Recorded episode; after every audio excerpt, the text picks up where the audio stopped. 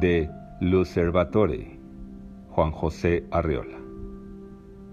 A principios de nuestra era, las llaves de San Pedro se perdieron en los suburbios del Imperio Romano.